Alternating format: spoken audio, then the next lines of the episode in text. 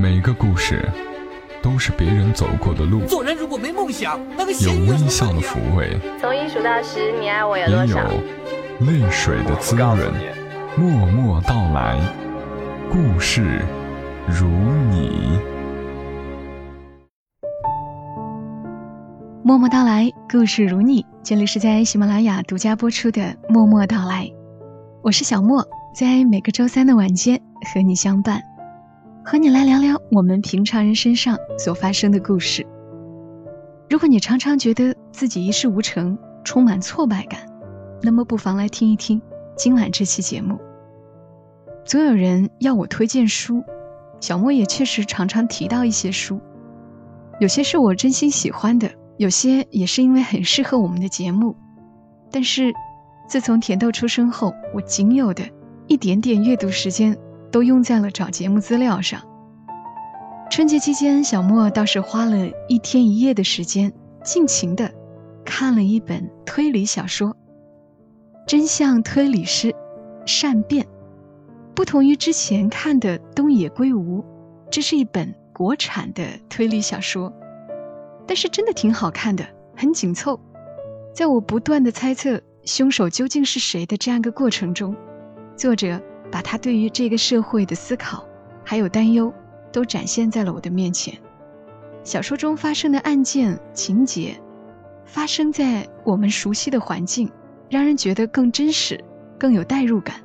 如果你也喜欢看侦探推理类的小说，那我向你推荐这一本《真相推理师之善变》。在我看这本书的时候，小莫就一直在思考，作者会是一个怎样的人呢？是什么样的经历，是怎样的动力，会写下这样的故事？作者呼烟云，他写下了一篇文章，坚持是你能给自己的唯一机会，解答了我心里的疑问。那接下来的时间，就把呼烟云写下的这一篇，坚持是你能给自己唯一的机会。分享给你，因为我觉得能坚持梦想是一件很幸福的事情。坚持是你能给自己唯一的机会。作者呼延云。我写过一本名叫《皇帝的诅咒》的推理小说，在这部小说里有这样一段对话：郭小芬满腔的心事。瞪着两只眼睛，久久地望着深浅莫测的夜色，忽然说了一句：“呼延，你觉得一个人坚持理想和信念，是不是真的很难？”呼延云说：“世上最难坚持的，就是活着，能活着，就能坚持。”很多读过这本书的读者都非常喜欢这段对话。觉得十分励志，但是他们不会知道，胡彦云的回答，恰恰是我经历了很多心酸和痛苦之后的心声。大学时代，我一直和一群喜欢独立思考的朋友们在一起，组织文学社团，自办校园杂志，每每相聚一堂，高谈阔论时，不免意气风发，挥斥方遒。那时我唯一的理想。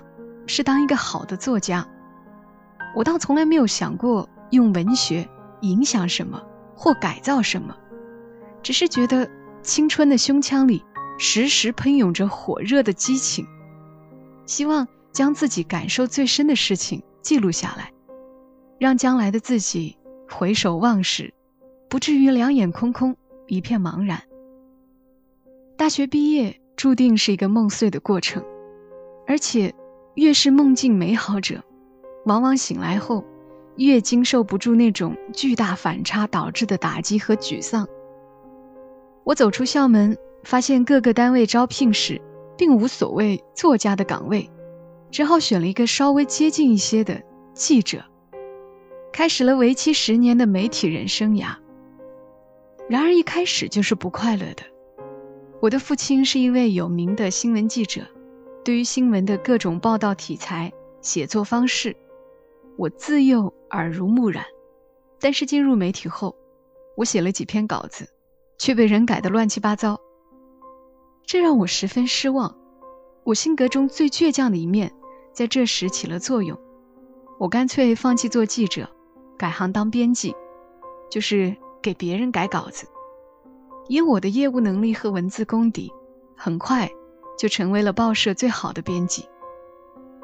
那些年，记者们的辛勤采写，加我的后勤编辑，我们的报纸刊载出了许多优秀的稿件，不少还拿了新闻奖。我喜欢坐在台下看着同事们拿奖的样子，我喜欢那种不署名的功劳。然而时间一长，也有个别同事认为我也许只是会编辑，不会写稿子。对此，我总是报以沉默。从来没有解释过什么。我对自己的才华有绝对的自信，所以宁可将羽毛收敛起来，把业余的时间和精力用在自己喜欢做的事情上。是的，我从来没有忘记自己的理想，当一个真正的作家。参加工作的前三年里，我几乎没有一个休息日，埋头写了一本六十万字的小说。毁灭。这是一部纯文学作品，写的又艰苦又认真。我印象特别深刻的是，有一个夏天，尽管开着空调，我写倦了时，两条胳膊搭在座位的扶手上。一个夏天过去，那里竟被我的汉字留下了一层灰色的颜面。写完，我兴致勃勃地投稿给出版社，我以为自己的作家梦就要实现了。谁知自此开始的，是长达一年的退稿生涯，一共投了二十三个出版社吧，退稿也是二十三次。到年底，我彻底绝望了，把存储这部小说的软盘封存在一个国际象棋的盒子里，也封存起了自己的作家梦。接下来的几年时间里，我开始和自己的苦斗。那种感觉，就像度过一个漫长的白夜。梦想的灰烬依然闪烁着火光，这比梦想彻底熄灭还要令我痛苦。我想忘掉一些东西，但总也忘不掉。更加糟糕的是，仿佛在我伸手不见五指的心境上泼墨，又连续发生了几件特别让我伤痛的事情。我最好的几个朋友。曾经在大学时代一起办杂志的同学们，要么重病，要么自杀，要么每天必须靠抗抑郁药才能维持生命。他们是我见过的最善良、最至诚、最朴实、最有才华、最有理想的青年，如今却一个个因为对现实的绝望而沉沦或潦倒。与此同时，我身边更多的同龄人，因为格外的识时务，过得风生水起，走得飞黄腾达。在他们眼中，我是一个在时代的高速路上被甩下车的人，而且还逆行。我总觉得，假如一个时代连几个敢于逆行的青年都没有，那才是最可悲的事情。我开始了一个人的反抗。也可以称之为书斋里的反抗。我把梦想的灰烬收拢好，小心翼翼地珍藏起来，不使其灭，也不让人见。继续埋头做我的编辑，同时利用一切可以利用的时间读书和练笔。我在等待那个重新点亮梦想的机会，虽然我不确定会不会有这样的机会。然而一切。并不如电影中演的那样，突然一个契机，一个屡战屡败的家伙吃了大力水手的菠菜，或者喝了一碗励志的鸡汤，就昂起头来，两眼放光，豪情万丈，所向披靡。事实证明，当人生跌进一个无底洞的时候，你不知道什么时候触底，更不知道什么时候反弹。我的境遇越来越悲凉。无论事业还是爱情，种种挫败纷至沓来。在很多人的眼里，年近三十岁的我，已经是一个毫无希望的人。而我格格不入的孤寂，使我像一个怪物一样遭到他们的嘲笑。从小我就很喜欢看侦探小说，而那几年阅读侦探小说几乎成了我摆脱精神痛苦的唯一方式。不仅仅因为烧脑的快感，更因为侦探小说的本质在于质疑一切，还有每一位侦探所面对的，看似是一个案件。一个罪犯，其实是整个社会的罪恶。这种一个人单挑全世界的勇敢与傲慢，恰恰是我支撑自己的信念。二零零七年三月二十八号，是个星期三，上午九点半，事先毫无征兆的，我在报社的电脑上随便敲下了一行字：“他摸到了那块骨头。”这句话是善变的开始。我那时根本没有想到这句话有什么意义和内涵，只知道八个字里充满了入骨的邪恶。这邪恶往下会生发些什么，我不清楚，但一定很有趣，所以我决定继续写开去。每写一章，我就给 MSN 上的朋友们发过去。这一举动全无他意。只是想证明我还没死透罢了，所以小说的文字也无拘无束、无章无法。谁知有个朋友转发给了一位他认识的出版人，那位出版人竟马上找到我，要签下这部小说。那时全书还没有写完，我听说后只觉得好笑。此前那么多年，我的小说屡屡遭遇退稿，这回。一本根本就是写于绝望的，从没想到出版的小说，竟然能出版了吗？谁知，真的就签约了，真的就出版了。我丝毫没有因为签约而改变写作风格，照样像个狂人一般自随着我的笔墨。这是一本讲述人怎样善变为兽的故事。书中的呼延云桀骜不驯，狂放不羁。挑战一切现存的秩序和权威，为此遭到种种的打击与白眼。打击来自他试图挑战的人，白眼则来自他试图维护的人。这导致他的性格日益傲慢和孤僻。在目睹越来越多同龄人的死灭之后，他锻炼出了惊人的推理能力。虽然这能力使他无法拯救任何人，但是他的失败验证着他的存在。他的无意义，恰恰是他最大的意义。绝不屈服的战斗姿态，最终证明存在的不一定是合理的，还有改善和革新的可能。须知，自有人类以来，所有进步的前提都是反抗绝望的结果。而我也始终觉得，对青年人来说，与其喝各种励志的鸡汤，不如早点知道彻底的绝望是什么滋味。绝望中的咆哮，比所有的欢笑和掌声，都更接近人生的本真。善变出版后，迎来读者们的如潮好评。在半癫狂的状态中，我居然写就了一本逻辑严密的推理小说。回想起来，简直不可思议。七年过去了，我已经出版了好几部推理小说。每一部都不改初衷的书写着绝望和绝望中的反抗，而这一切的起点，则是善变，更准确的说，是善变之前的我的人生。如果说善变中的呼烟云真的和我有什么相似之处的话，就是我们曾经一样的拒绝投降。迄今，每天我依然在为自己的作家梦而阅读着，构思着。写作者，每个梦想的真正实现，都需要一生的努力。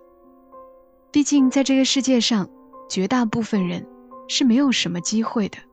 相反，挫折和坎坷反倒是人生的常态。坦白的说，绝大部分能在某个领域做出一点成绩的人，也不过是比其他人坚持的更久。坚持，是你能给自己的。唯一机会。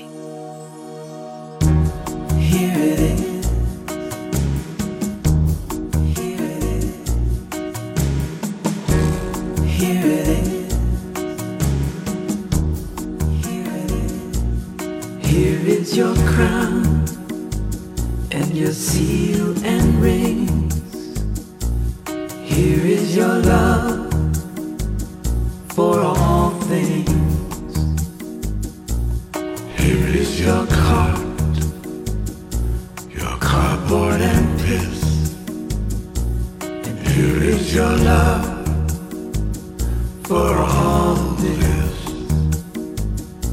May everyone live, may everyone die. Hello, my love, and my love, goodbye. Here it is. 刚刚的文字来自于作者呼烟云，我万分赞成他那句话：绝大部分能在某个领域做出一点成绩的人，也不过是比其他人坚持的更久。大部分机会的到来，梦想的实现，都是因为坚持。昨晚的节目因为是广告商赞助，他要求在周二播出，所以今天周三小莫依旧会补上一期节目，这也算是小莫的一点坚持吧。好啦，关于节目的文字稿以及更多节目信息，可以关注“默默到来”的公众号“默默到来”的全拼，再加一横，或者直接搜索“默默到来”，娓娓道来的到来。小莫忙得过来的情况下，也会在公众号上传一点语音。喜马拉雅上不够听的朋友，可以关注我的公众号。我们下期声音再会吧，小莫在长沙，跟你说晚安。in the heart of your here is the dawn till death do us part. And here is your death in your daughter's heart. May everyone live and may everyone die.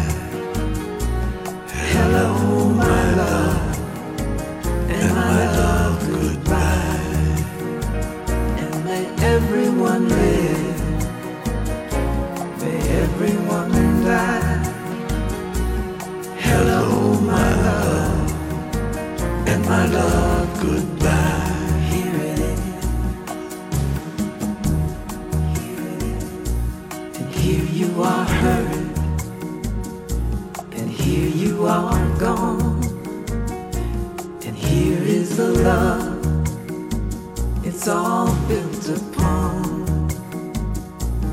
Here is your cross, your nails and your hill.